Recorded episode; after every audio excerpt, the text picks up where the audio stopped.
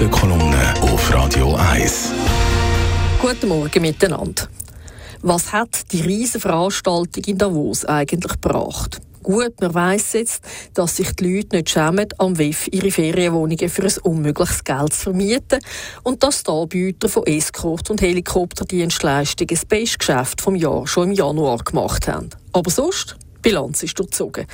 Was sicher positiv ist, schon lange nicht mehr ist es der Schweiz gelungen, so viele wichtige Leute einzuladen.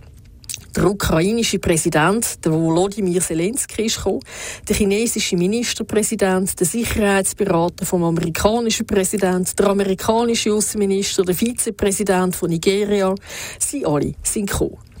Das wichtigste Ereignis aus Schweizer Sicht ist sicher die Ankündigung von einem Friedensgipfel, um den Krieg in der Ukraine zu beenden. Vor allem der Außenministerin Ignazio Cassis und Verteidigungsministerin Viola Amherd haben stark auf das Ziel zugeschafft. Im Inland gefällt das nicht allen. Vor allem die SVP kritisiert, dass sich die Schweiz viel zu eindeutig auf die Seite der Ukraine gestellt hat und damit Russland vor den Kopf gestoßen habe. Weniger erstaunlich sagt der russische Botschafter in der Schweiz gleichen und so rein zufällig haben vorgestern noch ein paar russische Hacker ein paar Ämter in Bern lahmgelegt, zur Strafe, weil der Zelensky in die Schweiz gekommen ist. Davon haben sich die beiden Bundesräte, die am stärksten auf den Gipfel hingeschafft haben, aber nicht bieren lassen. Der Ignazio Cassis hat gesagt, er würde selbstverständlich auch mit Russland reden und vor allem aber auch mit dem mächtigen China, um sie davon zu überzeugen, ein gutes Wort einzulegen. Ob das gelingt, steht in den Sternen, aber ein Versuch ist es sicher wert. Russland spürt im Moment keinen Druck. Der Wladimir Putin kann den Krieg noch ewig weiterziehen und wie man weiß, hat sich Russland in der Vergangenheit an keinen einzigen Friedensplan gehalten, der die Ukraine betroffen hat.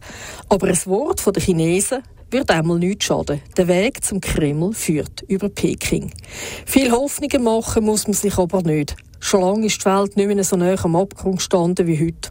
Aber angenommen, der kleinen Schweiz gelingt es doch noch, Chinesen von einer aktiven Rolle im möglichen Friedensprozess zwischen der Ukraine und Russland zu überzeugen. Das wäre ein Riesenerfolg für die Schweiz, aber vor allem auch für die Welt.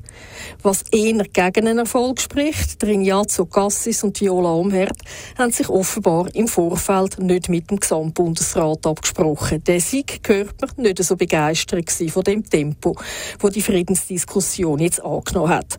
Und noch etwas muss der Bundesrat zuerst intern besprechen. Hinter welchen Punkten vom Zelensky im Friedensplan steht er eigentlich? Und wie sieht er es bei dem Punkt, wo es ums Eintreiben von russischen Oligarchengeldern für den ukrainischen Wiederaufbau geht?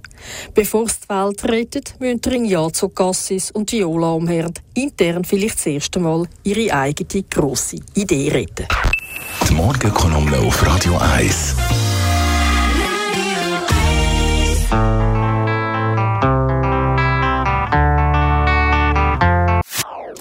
Das ist ein Radio 1 Podcast. Mehr Informationen auf radio1.ch.